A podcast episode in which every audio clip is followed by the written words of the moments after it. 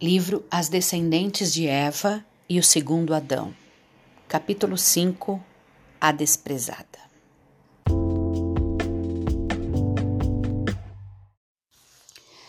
Levei um choque quando conheci. Que homem era Jacó? Não, ele nem era bonito ou forte, mas ele tinha algo diferente dos homens do nosso povoado. Eu não poderia expressar exatamente o que Sempre que ele estava por perto, meu coração parecia que ia pular do peito.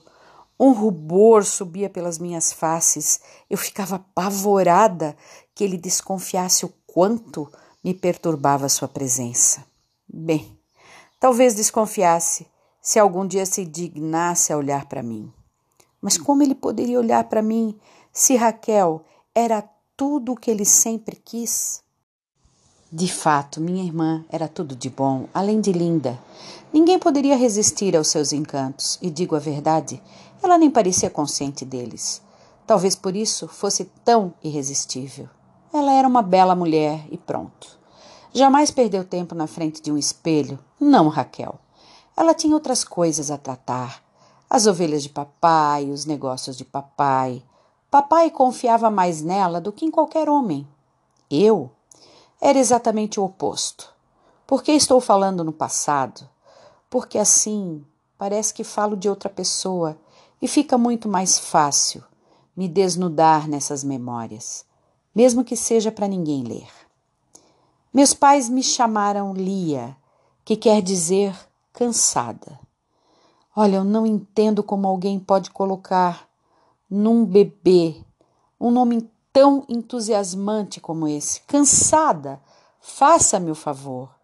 Com certeza, se algum dia eu tiver um filho, um que seja, vou dar-lhe um nome profético que queira dizer algo de positivo para esse novo ser que não viu nem viveu nada e já tem o peso do nome para carregar. Eu arrasto meu contra a minha vontade. Como eu sou alguém absolutamente comum, sem nenhum atrativo especial. Aliás, alguém me disse que meus olhos são meigos, ternos. Isso para não dizer que eu sou bem feinha. Sabe, quando te perguntam como é uma pessoa e a resposta é: ah, ela tem olhos meigos. Ok, difícil nascerem duas Raquéis da mesma mãe. Tinha que haver uma Lia também. Oh, que coisa! Eu não sou apenas esse poço de autocompaixão que estou parecendo. Hoje devo estar naqueles dias. Quer saber? Eu sou muito feliz. Por um só motivo, eu poderia dizer. Não porque eu seja a queridinha do meu pai, ou a mais parecida com minha mãe, ou ainda por ter o amor do homem por quem me apaixonei, ou por ter uma beleza rara por dentro e por fora, não. Esse é o retrato da minha irmã. Sou feliz porque creio no Criador dos céus e da terra com todas as forças do meu coração. Amo ao meu Senhor. Se tudo mais da minha vida vier a não funcionar, eu sei que Ele vai estar por perto e isso me basta. Posso viver com a infelicidade, só não posso sobreviver à ausência do meu amado. Parece muito piegas, mas é exatamente assim que eu sou. Acho que me conformei em estar à margem dos acontecimentos do dia. Quem prestaria atenção em alguém como eu? Estou preparada para nunca encontrar alguém que me ame como Jacó ama Raquel. E eu amo Jacó. Por falar em Jacó e Raquel, ele está tão apaixonado por ela que vai se tornar servo de papai por sete anos. Quem me dera ser o alvo desse amor. Ah, Senhor meu Deus, Atenta para o clamor da tua serva. Permita que eu sonhe com Jacó, que eu seja amada por Jacó com toda a intensidade, nem que sejam sonhos, e eu vou me resignar com essa felicidade. Jamais vou exigir nada que ele não me possa dar, vou viver num sonho que para mim vai ser real até a manhã seguinte. Amém. O tempo passa muito rápido. Passaram-se anos desde que registrei a oração que fiz numa noite de muito desespero. Mas nem em meus melhores pensamentos poderia imaginar como Deus transforma os nossos pedidos em realidade. De fato, Jeová não é surdo. Aprendi a tomar cuidado quando oro. Ele sempre ouve e pode responder. O inimaginável aconteceu, o improvável, impossível, absurdamente incrível aconteceu. O casamento de Jacó e Raquel enfim chegou. Sete anos de amor reprimido, observado por todos, público e notório. Mas o grande dia chegou. Raquel estava nas nuvens e Jacó, quem poderia sequer conversar com ele nesse dia? Ele não conseguia se conter, falava pelos cotovelos, coisa que não lhe era comum. Eu me retirei para chorar secretamente. Estava me sentindo uma criatura tão má. Eu queria que minha irmã fosse feliz, mas a felicidade dela era a minha total infelicidade, e eu não conseguia impedir meus sentimentos de aflorarem todos. Inveja, ciúme, raiva, tudo regado a muita culpa e arrependimento sincero, o que me tornava um barril de pólvora em ebulição. Só que eu jamais explodia. Eu implodia nas madrugadas, dobrada sobre os joelhos com o rosto no pó, e só me acalmava depois de ouvir a voz do meu Senhor. Se não fosse meu amor pelo meu Deus e o amor dele por mim, eu não teria resistido. Nesse estado de desespero, meu pai Labão me encontrou. Aliás, isso estava se tornando um hábito. Papai me encontrava nos lugares onde eu me escondia para chorar secretamente e me olhava profundamente, como se soubesse o motivo da minha tristeza, mas nunca me perguntava nada. Nesse dia, ele não disse uma só palavra. Agarrou meu braço e me levou às servas, ordenando que me banhassem e vestissem. Eu não entendi absolutamente nada. Era o dia do casamento de Raquel e as atenções deveriam ser todas dela. Engraçado, eu não me lembro de ter visto Raquel se vestir. Aliás, eu não a vi em momento algum. Mamãe estava toda chorosa, encolhida num canto, enquanto eu era banhada e vestida para o casamento. Meu pai me trouxe um copo de alguma bebida, sei lá, era uma coisa forte. Eu perguntei o que estava acontecendo e ele disse: Nada, minha filha. Eu só estou fazendo o que deve ser feito. Não tire o véu do rosto e quando eu apertar a tua mão, responda com um sim bem alto. Minha cabeça não conseguia pensar direito. Eu sabia que papai ia armar alguma coisa, mas nunca imaginei que ele tivesse coragem para fazer o que ele fez. Quando dei por mim, estava na tenda com Jacó Detalhe: estava casada com Jacó. Como pôde acontecer isso? Como tive coragem de fazer isso com minha irmã? Posso acusar papai, que me obrigou a ficar de véu e colocou seus servos ao meu lado de modo a não deixar ninguém se aproximar de mim. Jacó tentou, mas foi arrastado por papai para o outro lado do arraial. Assim foi a noite toda. Agora estávamos sozinhos. O véu cobria o meu rosto. Nada me faria tirá-lo. Mas Jacó se aproximou e desatou o nó que prendia o véu nos meus cabelos. Meu coração parou na hora. Pensei que ele fosse perceber que eu não era Raquel, apesar da meia luz, mas sim Lia. Mas ele não percebeu nada. Apenas me abraçou, me chamou de amada e antes que eu conseguisse revelar quem eu era, ele me silenciou com um beijo. Bom, aí eu parei de raciocinar na hora.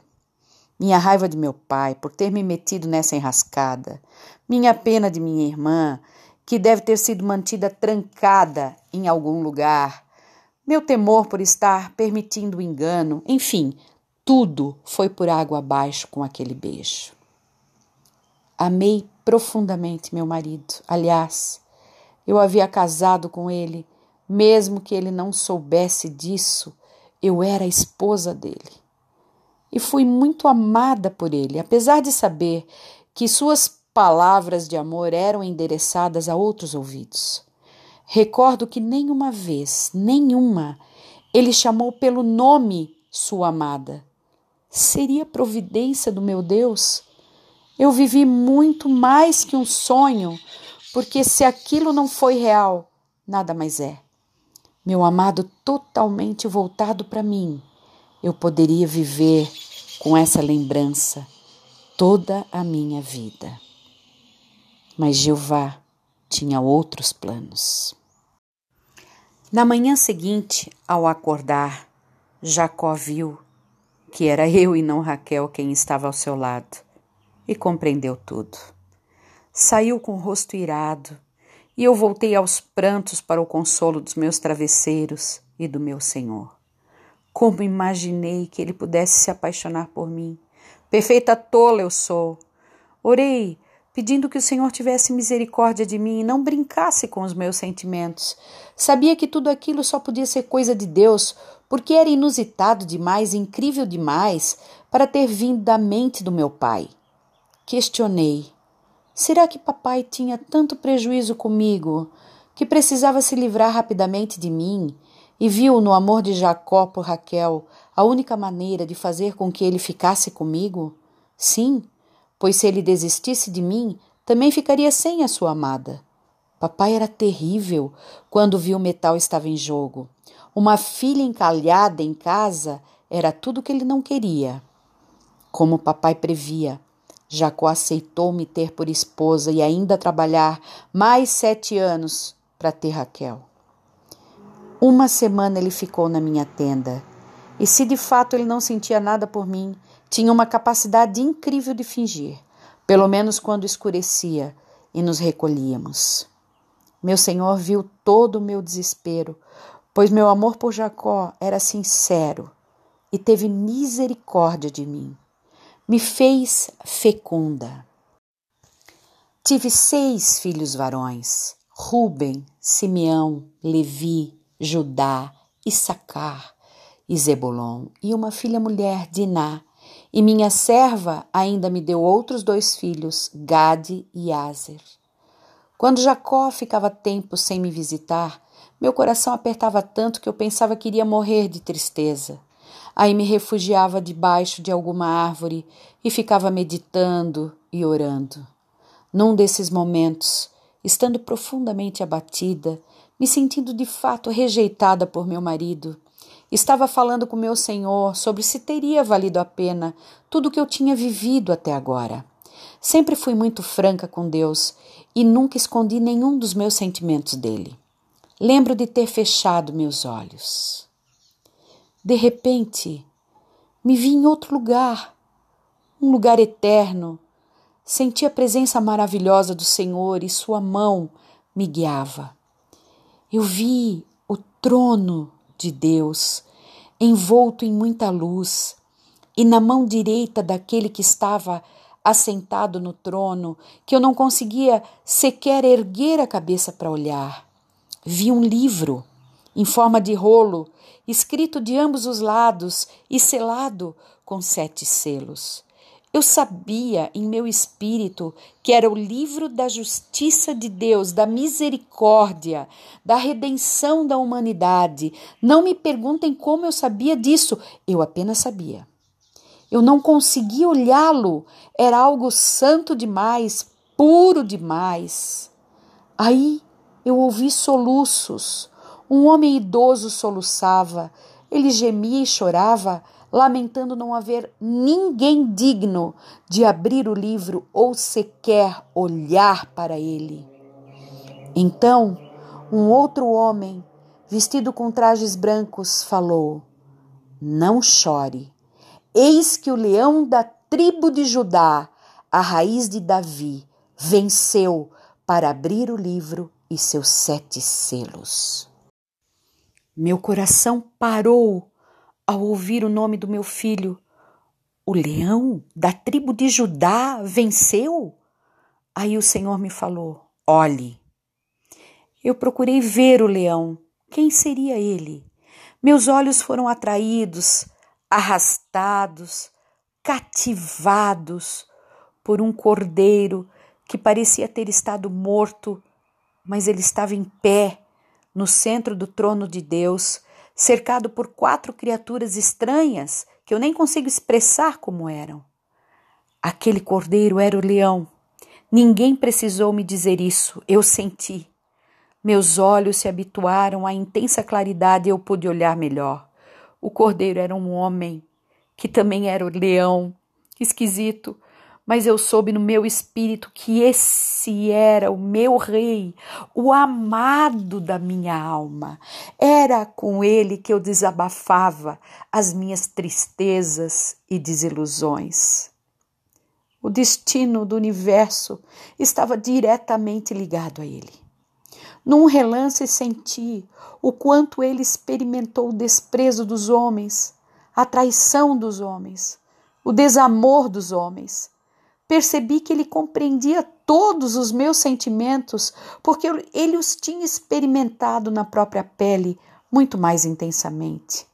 O Cordeiro de Deus, que tira o pecado do mundo, compreendi, ele viria da tribo de Judá, meu filho. O vento balançou meus cabelos e me trouxe de volta. Grossas lágrimas de agradecimento rolaram pelas minhas faces. Nunca mais eu questionaria se teria valido a pena tudo o que passei.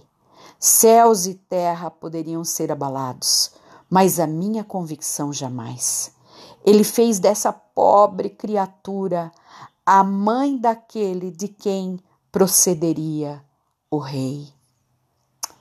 Depois de escrever essas palavras, nada mais poderia acrescentar, apenas isso. Cansada, desprezada, de fato não é o meu nome. Amada, amada sim, plenamente, incondicionalmente, radicalmente, e eu vou viver esse amor por toda a minha vida até a eternidade, todos os dias, o dia todo. Jamais vou me saciar. Quem, me atreve, quem se atreveria a me chamar Lia, a cansada?